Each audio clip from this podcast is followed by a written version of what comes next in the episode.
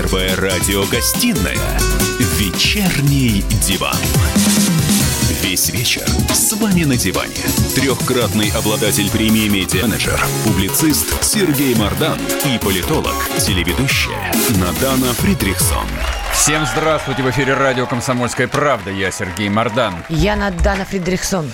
Топ-3 сегодняшнего дня. Российская музыкальная группа Little Big едет на Евровидение от России. Ура, товарищи! Ну а в Новой Москве выделили отдельную больницу для всех, у кого, возможно, есть коронавирус и бывший министр по делам открытого правительства Михаил Абызов, арестованный по обвинению в создании преступного сообщества и взяткам в общем размере то ли 2, то ли 3 миллиарда рублей, подал заявление о заключении брака со своей невестой Валентиной Григорьевой. О. Красавица стюардесса, а ему грозит 20 лет. Вот такая вот русская любовь. Вечерний диван. Так, ну а теперь про коронавирус.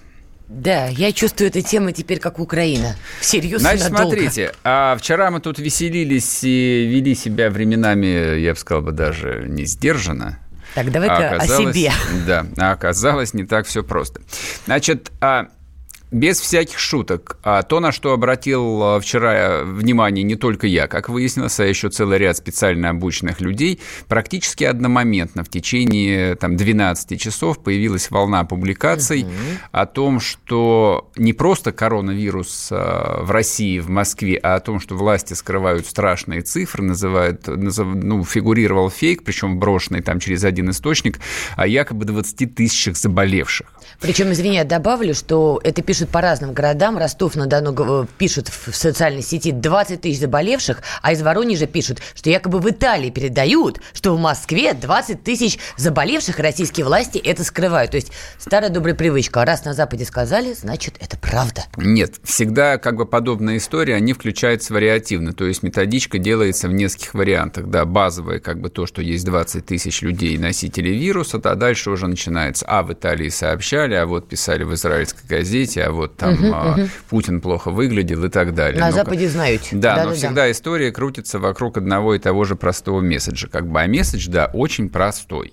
Вот. Но его не мудрено было запустить, потому что теме уже полтора месяца, и беспокойство действительно, оно идет по нарастающей, но как бы вот такой вот стихийный а, всплеск интереса, ну, он стихийным, как правило, никогда не бывает. Но на это обратил внимание в том числе Геннадий Онищенко, депутат Госдумы, ну, бывший, бывших не бывает, главный санитарный врач нашей страны. Давайте послушаем, что он сказал. Это грубая провокация, причем топорная. Хотя, как говорил господин Геббельс в свое время, что чем тупее провокация, тем в нее больше верят. Я доподлинно знаю результаты тех исследований, которые проводятся в Москве с помощью тестов у людей, которые сегодня по тем или иным причинам попадают в поле зрения в связи с этой коронавирусной инфекцией. Ну, прежде всего, вернувшиеся из Китая, Италии и так далее. Никаких данных нет. Из уст Онищенко фраза «господин Геббельс» звучит, конечно, Слушай, ферично. бедный Геббельс, все его перевирают постоянно. Мне вот а, прям такое пожелание, чтобы вы сдали какую-нибудь брошюру вот с избранными речами и, наконец, изучили. Он писал не про, не про грубые провокации, а буквально чем чудовищнее ложь, тем легче, легче в нее, нее верят. Слушай, это... а цитировать Геббельса в эфире «Комсомольской правды» это, это случайно не уголовка? Нет, это хорошо. Это хорошо. Это хорошо. Это было мнение Мардана, если что. Но Владимир Львович Жириновский, что мы в прошлых поминаем. У нас свой есть человек, который готов махать шашкой. Так вот, на фоне всех... Не хуже Геббельса, я бы сказал бы я бы этого не стала говорить. Давай так. Так вот, любимый нами Владимир Вольфович Жириновский предложил временно, временно ввести в России смертную казнь за фейки о коронавирусе. Человек решил сразу решить проблему на корню. Ну уж не знаю, будут ли вводить смертную казнь за это, но то, что это может правда посеять панику, тут гадалки не ходи. Помните, когда была трагедия с торговым центром «Зимняя вишня» в Кемеровской области, когда этот угу. урод Вольнов пранкер так называемый, пустил в соцсетях информацию, что погибло огромное количество людей, что там якобы забиты морги и так далее, ну, мы помним, какая была реакция. Люди и так были в ужасе, и, в общем, естественно, это очень быстро стало расходиться по разным социальным сетям. Не то, что была бы паника, но ситуация была, мягко говоря, мягко говоря, неприятная, не считая, конечно, самой трагедии. Кстати, наш коллега Александр Малькевич, президент Фонда защиты национальных ценностей, за ситуацией следит. Мы сейчас с ним поговорим буквально. А, он уже с нами на прямой связи. Александр. Да, здравствуйте. Да, здрасте. Ну, расскажите нам а, на простом, понятном русском языке про эту чудовищную провокацию. Э, ну, смотрите, э, она ведь вся, так сказать, в общем, по методичкам уже понятным, по отработанным происходила. Э, потому что заплыв всегда один и тот же. Да? Чьи методички-то? Вот, ну как. Значит, мой дядя, тетя, брат, сват, отец. Ваших дядей? Вашего дяди методичка? Нет, ну смотрите, я вам рассказываю, как это все строится. Значит, идет сообщение о том, что мой брат, дядя, тетя, знакомый работает в ФСБ, в правительстве, в Минздраве, в МВД, и ему там сегодня на совещании, большому секрету, сообщили нечто страшное о чем я немедленно вам эмоционально сообщаю и прошу максимальный репост, сообщите все своим близким, передайте э, через все возможные социальные сети. Власти скрывают страшную правду. Жертв очень много. По такой э, технологии отрабатывалось даже в этом э, году. В январе пожар на нефтеперерабатывающем заводе в Ухте, в Коме. Э, любая трагедия, любое происшествие в любом там городе, э, области нашей страны, значит, тут же включаются ботоводы, эти фейкометы. Саш, тролли, чья которые... методичка? Как она работает, мы осознали. Чья методичка? Кто автор? Э, ну, авторы, конечно, не у нас находятся, потому а что, судя по тому, что вчерашняя рассылка шла в основном с украинских IP, то придется показать пальцем вот куда-то туда налево по карте. То, то есть, есть украинская методичка подрывает российский суверенитет? Ну, я думаю, что она усовершенствована была и за океаном. Но почему не суверенитет? Но дело же не в суверенитете, а в том, что за вчерашний день таких сообщений оказалось почти 10 тысяч в разных региональных э, сетках соцсетей и пабликах. Угу. Понимаешь, когда э, в Ростове-на-Дону пишут о том, что нам тут сообщили, в Москве-то 20 тысяч заболело коронавирусом, а параллельно, значит, всплывает в Чувашии, а параллельно всплывает, значит, в Сибири, на Урале, на юге, там, значит, на севере, и говорят, блин, ребята, а в Москве-то все уже, больницы переполнены, и это работает, потому что сегодня утром моей сотруднице позвонила мама из Ноябрьска и спросила, слушайте, а у вас там в Москве-то беда? Мы тут слышали, что у вас там, значит, уже куку. -ку. Для чего это делается, скажите мне, пожалуйста. Ну, делается это для, для нагнетания панических э, настроений в обществе, причем любая э, беда, любая трагедия здесь как бы этому способствует. А с коронавирусом, как говорится, ничего особо придумывать не нужно. То есть люди и так находятся в взвинченном состоянии, поэтому здесь решается сразу несколько задач. Во-первых, людей всех держат на, на взводе, потому что, представьте вы живете там где-то в российской глубинке, прочитали, что даже Москва не справляется наплывом больных. Саш, ну я поэтому и сказала про суверенитет. То, что ты описываешь, то есть следующий шаг какой? То есть если эта паника начинает разрастаться в масштабах страны, даже в Москве люди 20 тысяч заболели, что дальше-то? Люди что, вспоминают, что у них есть социальные проблемы и выходят на улицы громить все вокруг? Слушай, ну step by step, какой следующий? Да, ну вот э, это, э, этот голевой пас я отдаю тебе, потому что я не хочу тут совсем и так... Э, что это мне-то? Своими, так сказать, Чуть что, сразу совсем... мой народ? Давай вот без этого.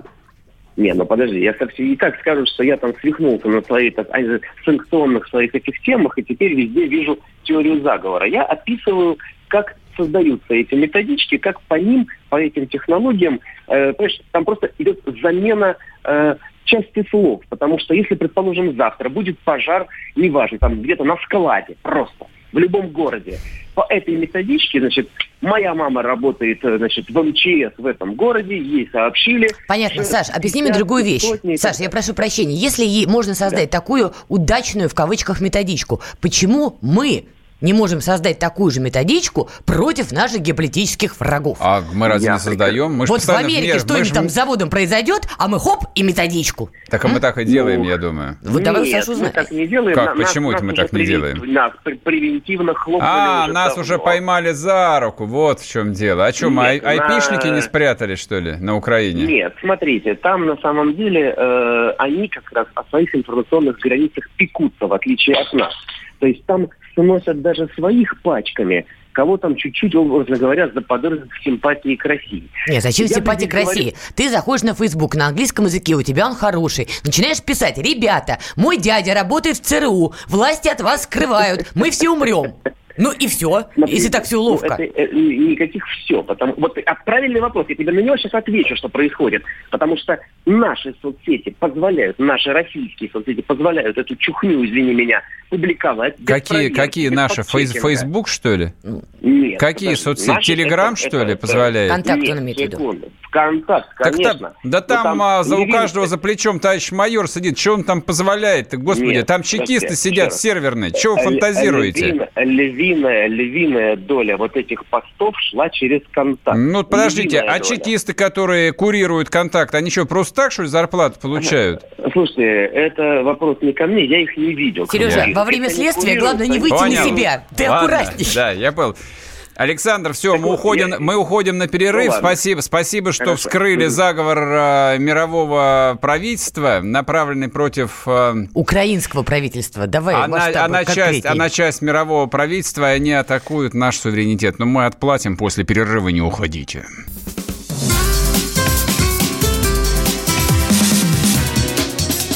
Первая радиогостинная «Вечерний диван».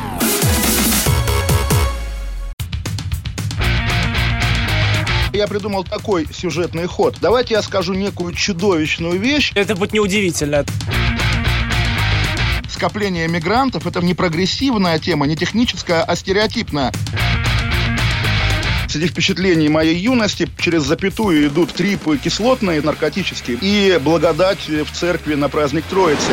Мы не знаем, есть ли у Мишустина под его пиджаком погоны, потому что если человек в конце 80-х торговал компьютерами, я думаю, к нему подошел какой-нибудь тогдашний товарищ майор, подполковник Путин, и сказал, А вот тут вот уже Программа «Кашин-Голованов. Отдельная тема». По будням в 9 вечера по Москве.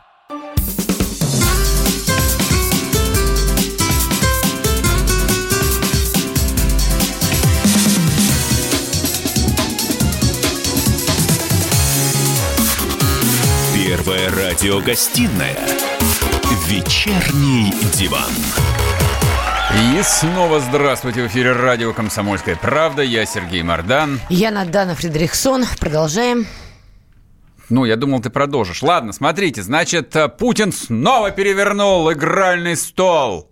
Никто не ожидал, а наш президент поразил всех в самое сердце, в самую душу. И, в общем, э, Володин сообщил, что целая пачка поправок в Конституцию, касающихся русского народа, русского бога, русского брака между мужчиной и женщиной, внесена. То есть все, во что ты не верила и говорила, что это отвлекающий маневр, Конечно, так что, и что есть. все ради трансфера. Ты Вот, цитату Ничего читал, не примут. Володь? Минутку. Все примут. Сережа. Россия, цитадель консерватизма теперь во всем Сережа, мире. Мы с прошу, Трампом Читай создадим хоть новую что-то, кроме заголовка. Там было сказано, что госязык на, на, на территории России русский язык как язык государствообразующего народа. Ну, хотя бы Точка. так. Ладно, с нами на прямой связи Дмитрий Пучков, который известен народу под псевдонимом Гоблин, писатель, переводчик фильмов. Дмитрий Юрьевич, Добрый день. Дмитрий, здрасте. скажите, пожалуйста, вы как Здрасте. зоологический атеист, как относитесь к тому, что Бога будут поминать в Российской Конституции?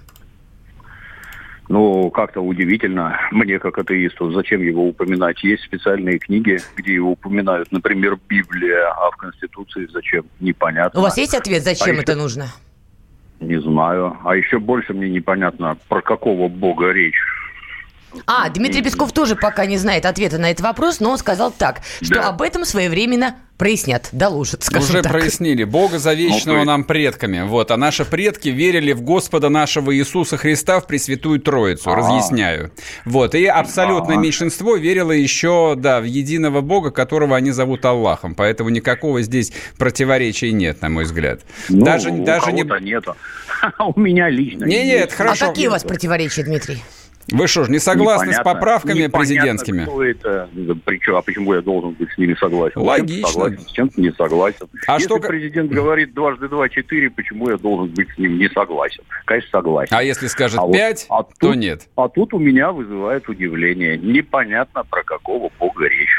Дмитрий, а что у нас касается... есть буряты, например, буддисты. У них, правда, бога нет. Индусы, евреи, кого только нет. С евреями в родной тоже стране. проблемы нету. С теми, которые Да. остались, они тоже в единого Бога верят. А иначе их из Это евреев прогоняют просто сразу. Чушь не неси, пожалуйста. да.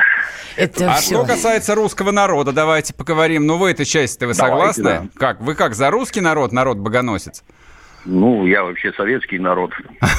То есть- Будучи, будучи по национальности русским, ну, как-то это мне тоже... Не обидит ли это кого? Вот как-то я А как так вы считаете, думаю. обидит ли это кого? Безусловно. Кого? да. Вам сразу скажут, а мы вот на войне воевали, кровь проливали за Россию, а главное, оказывается, русские. Ну, так и Это так, ну, так, ну так оно так и есть на самом деле. Ну, так, конечно, так и есть. Это значит, люди обидятся. Ну так что же делать? Такая судьба у них историческая. А быть обиженными? Ну, Я с вами конечно. не соглашусь. Ну, Россию с же русские создали, вроде бы, нет? Нет. А Если кто? вы откроете повесть временных лет и увидите, как пять племен позвали варягов, своему большому удивлению узнаете, что, Что русских тогда еще не было. русскими. И русских не было, и три племени были конкретно не русские. Мы многонациональная страна. Для меня это Подожди, так это про, странно. вы, вы, сейчас про Украину рассказываете. Вот э, Украину варяги и создали, а у нас тут Мокша, Чуть и Меря были.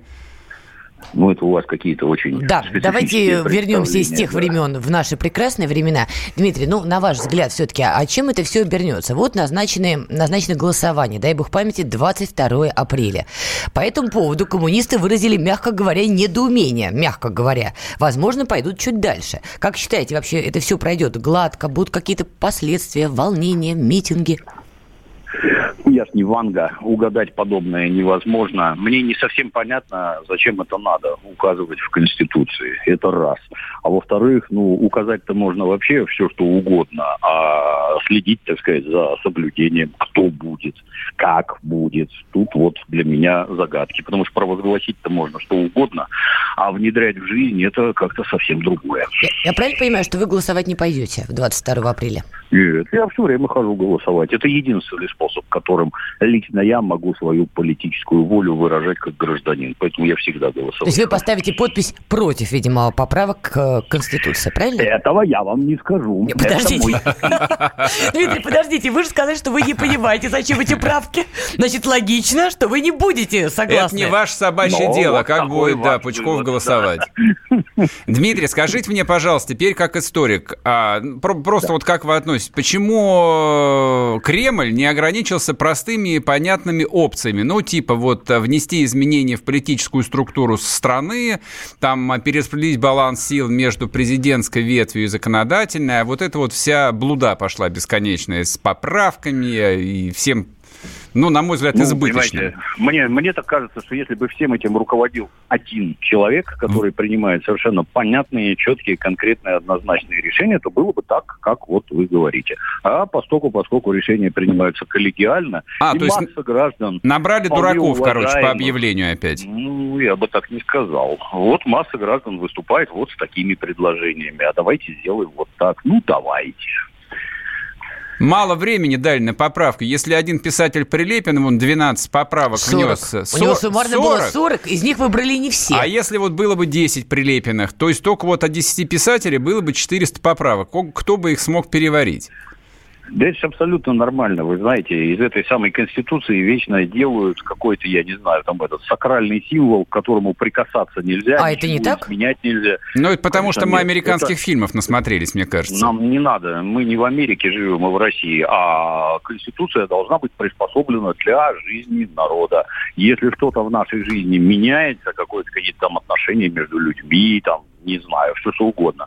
На мой взгляд, это абсолютно нормально вносить поправки в закон. Уголовный кодекс, с которым я имел честь трудиться, он вообще переколбасили, как не знаю что.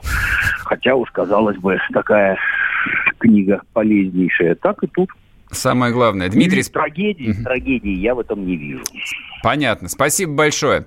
В эфире у нас был Дмитрий Пучков, известный в миру как Гоблин, писатель, переводчик фильмов. Продолжаем дальше. Так что, а ты, значит, не поддерживаешь то, что мы становимся консервативной сверхдержавой? Еще раз тебе говорю, читай чуть дальше, чем заголовок. Итак, я тебе еще раз цитирую. Государственным языком Российской Федерации на всей ее территории является русский язык как язык государства образующего народа. Точка. Ну, все. ну, все, Это хорошо. примерно то же самое, что и было в старом варианте Конституции. Ничего, ничего, это Ничего плацдарм, не плацдарм. поменялось, Это- Сереж. Слушай, линия водораздела в современном свободном мире проходит даже не по языку и даже не по Богу, хотя нет, Бог это вещь симптоматичная. Тебе вот даже а Дмитрий потому, Пучков сказал а потому что а, брак теперь будет только союзом между мужчиной и женщиной. А раньше было как-то по-другому в нашей мы, стране, да? То есть мы теперь в рожу плюем всему цивилизованному миру и говорим, что вы просто выродки, а мы а, даже не третий, а четвертый уже Рим, и пятому не бывать. Ничего подобного мы не говорим. Но, окей, если тебе так приятно думать, я не буду тебе лишать Я этого знаю, чудесного да. права. Ты вчера, ты вчера объясняла, что с гомосексуализмом рождаются. Наша власть в Кремле Конечно, так не есть считает. Вернемся мутация. после перерыва, не уходите.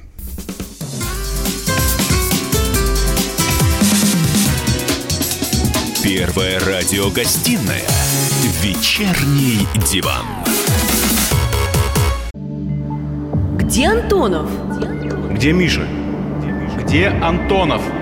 Где Антонов? Михаил Антонов. Куда он делся? А я никуда не делся. Теперь каждый день с полудня до 15 часов по московскому времени я с вами, а вы со мной. Политика, экономика, мировые и региональные новости, музыка – все это в программе WhatsApp страна. Так что встречаемся в эфире. Первая радиогостинная «Вечерний диван». Весь вечер с вами на диване. Трехкратный обладатель премии «Медиа-менеджер», публицист Сергей Мардан и политолог, телеведущая Надана Фридрихсон. И снова здравствуйте. В эфире радио «Комсомольская правда». Я Сергей Мордан. Я Надана Фредериксон. Следующая тема, которая, ну, я не знаю, какую часть аудитории нашей э, она взволнует, но тех, кто, мол- тех, кто моложе 50 лет, точно взволнует. Тех, кто старше, не знаю. Ну, по крайней мере, узнаете что-то новое. От России на следующее Евровидение едет э, не Филипп Киркоров, э, не Дима Билан. И даже не Юрий Лоза. И не Юрий Лоза. Едет э, музыкальная группа Little Big.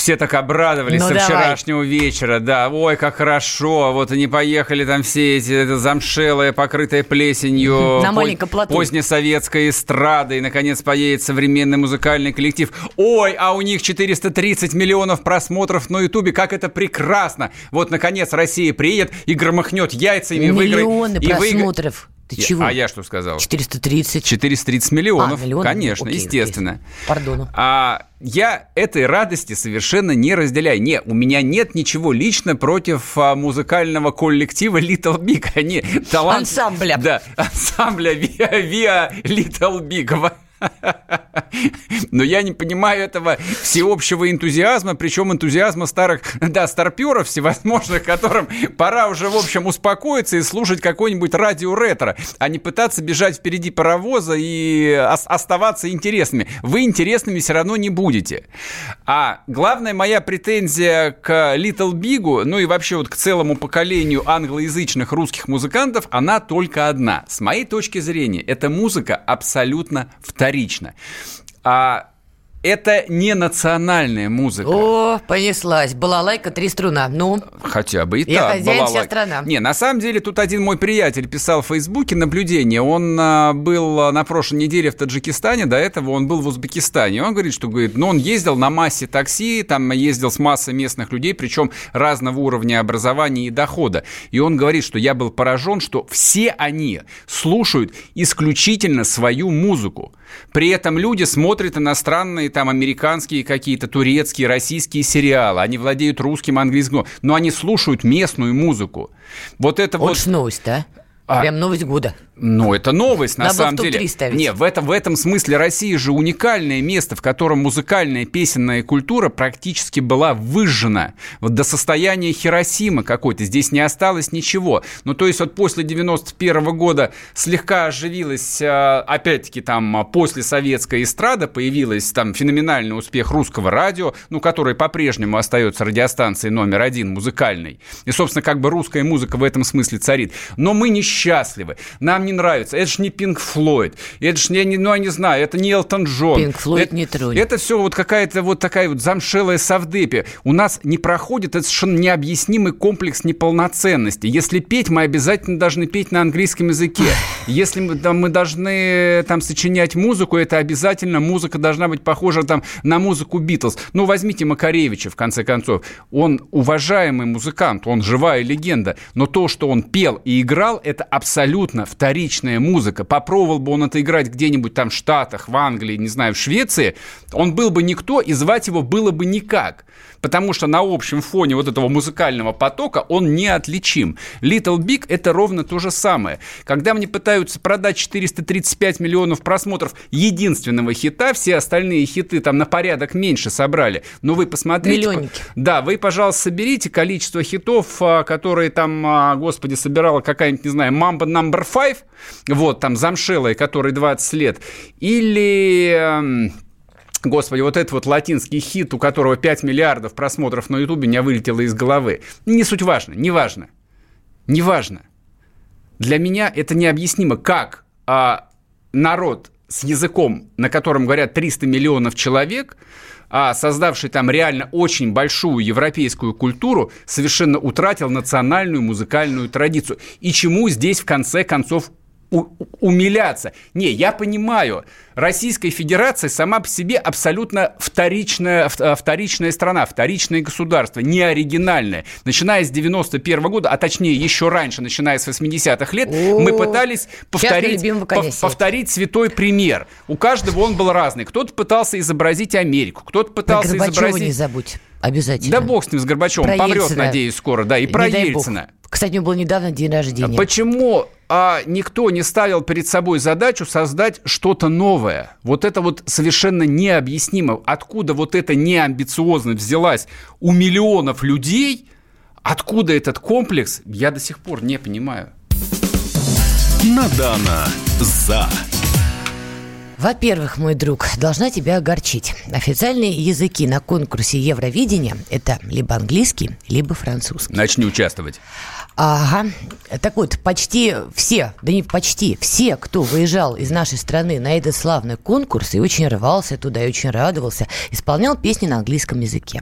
Во-вторых, спорить с тобой, что наша культура поп-культура, песенная культура, прости господи, ансамбли, балалайки и так далее. Все это было в упадке с 90-х годов. И это, безусловно, прости, святая правда. С этим спорить бесполезно.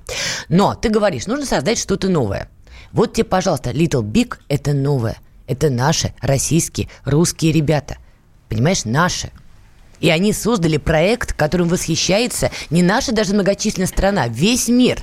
Весь мир. Я тут почитала комментарии, которые пишут иностранцы по поводу того, что Little Big едет на Евровидение. Иностранцы пишут, да неужели? Ребята, жгите в Европе. Это пишет англоязычный сегмент. На Евровидение вперед. Наконец-то Россию представят не классические, поющие правильные певцы от государства, а классные раздолбай из народа. С этим можно соглашаться, с этим можно не соглашаться. Ну, послушай меня, ну, правда. Ну, нам что, лазу на плато отправлять в Европу, чтобы стоял и слезами на глазах пел на том же английском языке какую-то бабуевинку? Давайте отправим тот продукт, который действительно вызывает в мире восторг. Это конкурентный продукт. Это невероятно круто, что ребята этого добились. Но добавлю сама себе ложку дегтя чуть-чуть. То, что Little Big прорвался, это великолепно. Но давайте тоже будем э, честны и справедливы. Спасибо за это. Они должны сказать конкретному человеку. А точнее Ксении Собчак. Потому что именно она, судя по всему, пролоббировала, чтобы Little Big попал на Евровидение. Не удивляйся, у нее было интервью с Little Big. Как раз в ходе этого интервью они обсуждали, кто поедет на Евровидение. Этот самый вопрос они обсуждали там же вместе с Киркоровым, который сказал, нет, там уже заявки все приняты, мы уже, уже выбираем из других. И она сказала, ну, ну вот жалко. Прошло время, и вдруг Little Big, несмотря на заявки, и что уже все договорено, та-да, едет на Евровидение. И за это, Ксения Анатольевна, я думаю, от всех нас большое человеческое спасибо. Думаю, спасибо все же нужно говорить товарищу Эрнсту, а не какой-нибудь Ксении Собчак. Ты уж, в общем, Хорошо, давай в не, двоечка. Не, не, не нагоняй ада-то. А, Почему? Давай С таких послушаем совпадений не а, бывает. прекрасного, тем не менее, человека, Илью Прусикина, это вот солист этой группы. Главное, что мне в нем нравится. Человек не просто из глубинной России, а вот а, с самых дальних окраин. Он сам из Забайкалья. Вот откуда пришлось выбраться, чтобы стать, ну, вот таким вот настоящим рафинированным э, европейцем, не побоюсь этого слова.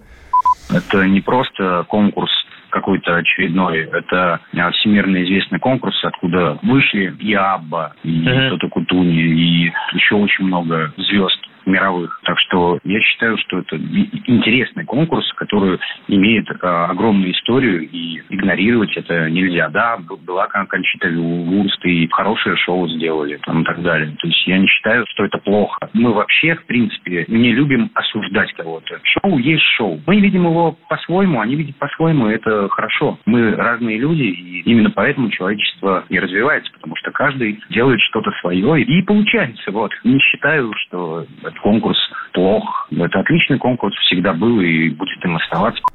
Значит, смотрите, это было эксклюзивное интервью, которое Илья Прусикин дал а, «Комсомольской правде». Можете почитать его целиком в полном объеме. А, значит, на телеграм-канале «Радио Комсомольская правда» запущен опрос. А как вам Little Big на Евровидении? Круто! Отстой, даже не знаю, кто это, и не хочу знать. У кого нет телеграмма, скачиваем, заводим аккаунт. У кого есть, подписываемся на канал «Радио Комсомольская правда» и голосуем. Ну и, конечно же, подписываемся на телеграм-канал «Мардан», где все запрещенное, самое нелегальщина. Не все счастливы. Тут вот а, стилист-историк моды Александр Васильев пишет, шансов на победу у них нету, это не ходи к гадалке, это не стильно, они какие-то фриковатые, у них должен быть запоминающийся вкус. Он Э, на у работу них выпрашивает. должен быть стилист-дизайнер. Дорогой товарищ, такого стилиста-дизайнера у них точно никогда не будет, они по другой части. В общем, неважно. Короче, Главная привычка, главный критерий. Мы всегда болеем за наших. Неважно, играют ли они в хоккей, а, поют ли они песни на английском языке или что они еще могут делать. Ну, не знаю. Little Big может Зарабатывают миллионы. Я Раз- бы не, не раз- стану цитировать, что они поют, но они могут все. Раз поедет упоротый человек с внешностью провинциального алкоголика на Евровидение, значит, будем болеть за нашего русского человека с внешностью алкоголика. Ты его со Шнуром перепутал. главное- а у них примерно одинаковая э, внешность. Все, а мы вернемся после перерыва, не уходите.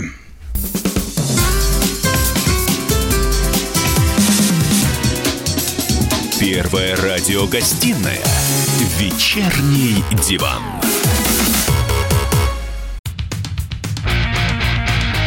Я придумал такой сюжетный ход. Давайте я скажу некую чудовищную вещь. Это будет неудивительно.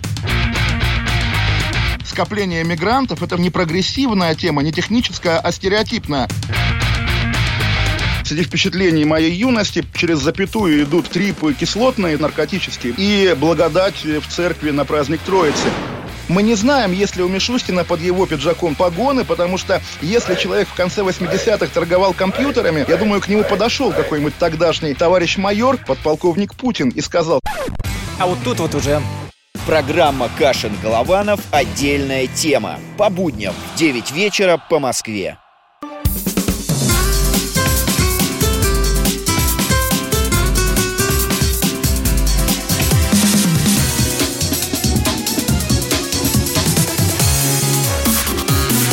Первая радиогостинная «Вечерний диван».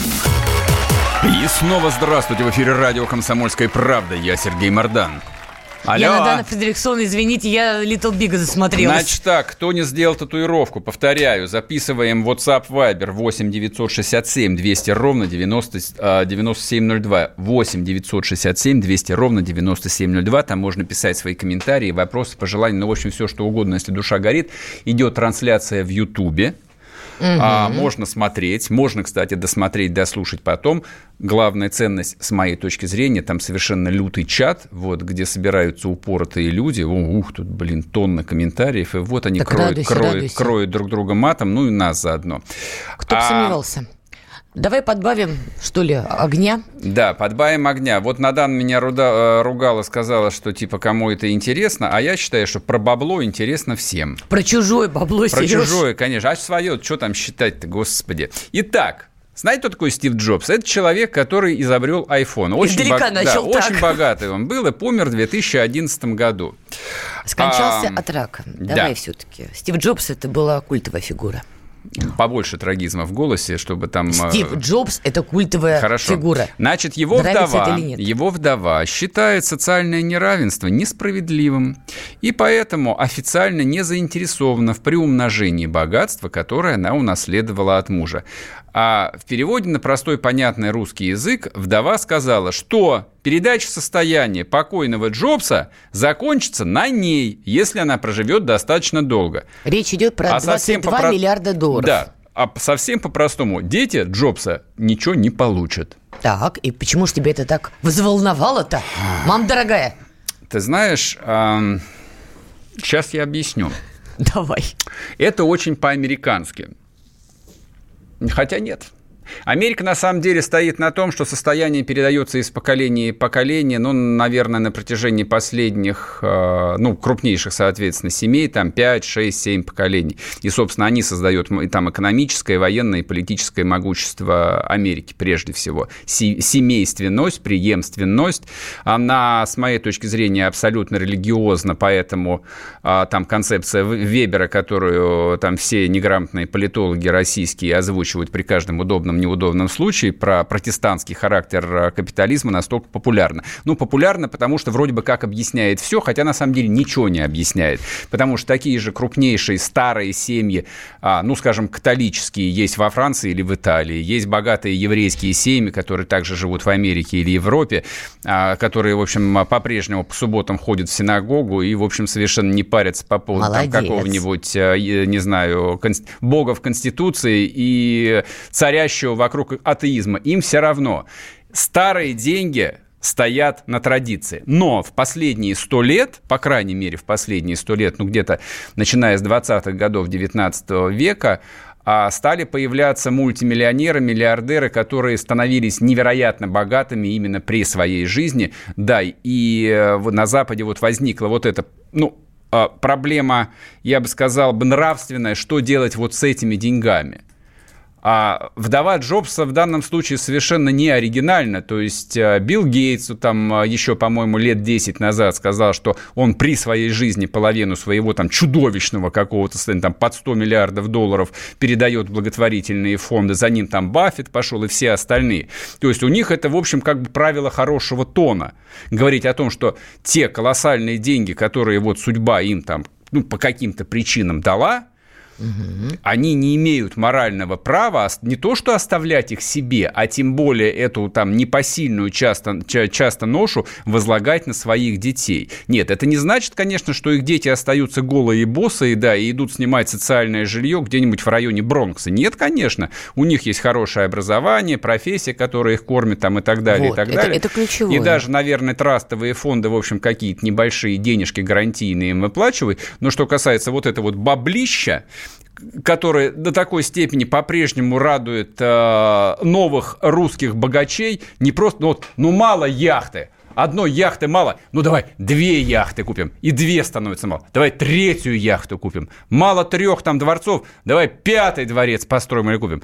Это вот меня эта тема зацепила на диссонансе. То есть, по идее, а, вот новость, она тут же стоит в ленте. Значит, ми- миллиардер, а, владелец Северстали Мордашов публично обсуждает, что он вырабатывает стратегию, как передать свое состояние своим сыновьям. Так. Для справочки, у Мордашова состояние оценивается в 19 миллиардов долларов. 17. Ты его что-то богаче решил Вот, сделать. да, что 17, что 19. Состояние это взялось из приватизации Северстали.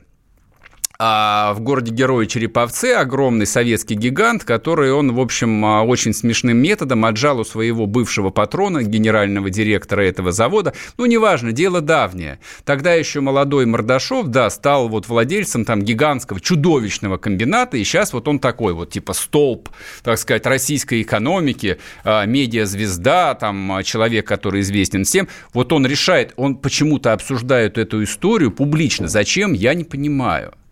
Но, Ну, он а, просто тот- не считает это ну, каким-то зазорным. Он считает зазорным, что его сын Кирилл, которому всего 20 лет, понимаешь, от пола два вершка, или Никита, которому 19, что они получают проценты в золотодобывающей компании, что у них миллионы долларов на счетах. Он считает, что это плохо. Наверное, ну, наверное, нет. Я на самом деле думаю, что он беспокоится главным образом о том, что после его смерти, там, дай бог ему э, долгой жизни, э, там это состояние просто отнимут. То есть все российские богачи живут с одной мыслью в голове.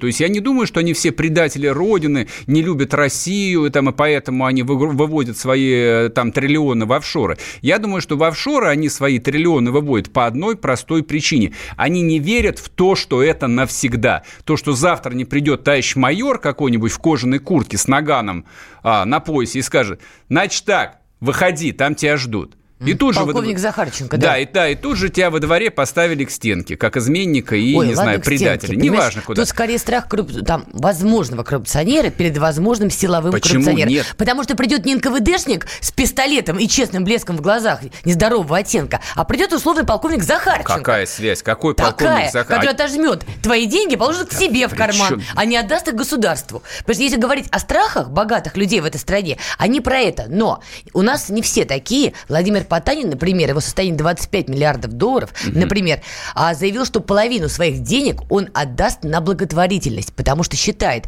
что такое богатство, цитата, разрушит жизнь его детям. Потрясающе. Михаил Фридман, у которого состояние оценивается в 14 миллиардов долларов, а, собирается поступить похожим образом. Очень хорошо. Культура меняется. Нет. То есть есть какие-то у нас люди, которые живут в Нет. старом мире, есть люди, которые живут уже в новом Ничего не мире. меняется. Ну, Эти люди в приватизировали советскую... потому разница большая. Джобс эту компанию создал с нуля, а Потанин приватизировал Норильский комбинат, который Хорошо, а был Фридман? построен на костях десятков тысяч А заключенных Фридман? ГУЛАГа. Фридман то же самое. У него успешный банк. Приватизировал ТНК БП. Вот откуда него взялись миллиарды банк. Фридмана. Вот откуда они взялись. Вернемся после перерыва, не уходите.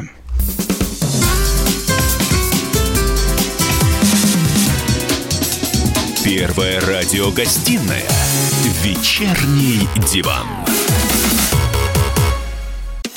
Политика, Владимир Путин приехал в Японию на саммит большой... экономика, Покупательная способность тех денег, которые вы... аналитика, Что происходит правильно, а что происходит неправильно. технологии, В последнее время все чаще говорят о мошенничестве с электронными подписями. музыка. Всем привет! Вы слушаете «Мир музыки». Радио «Комсомольская правда». Слушает вся страна.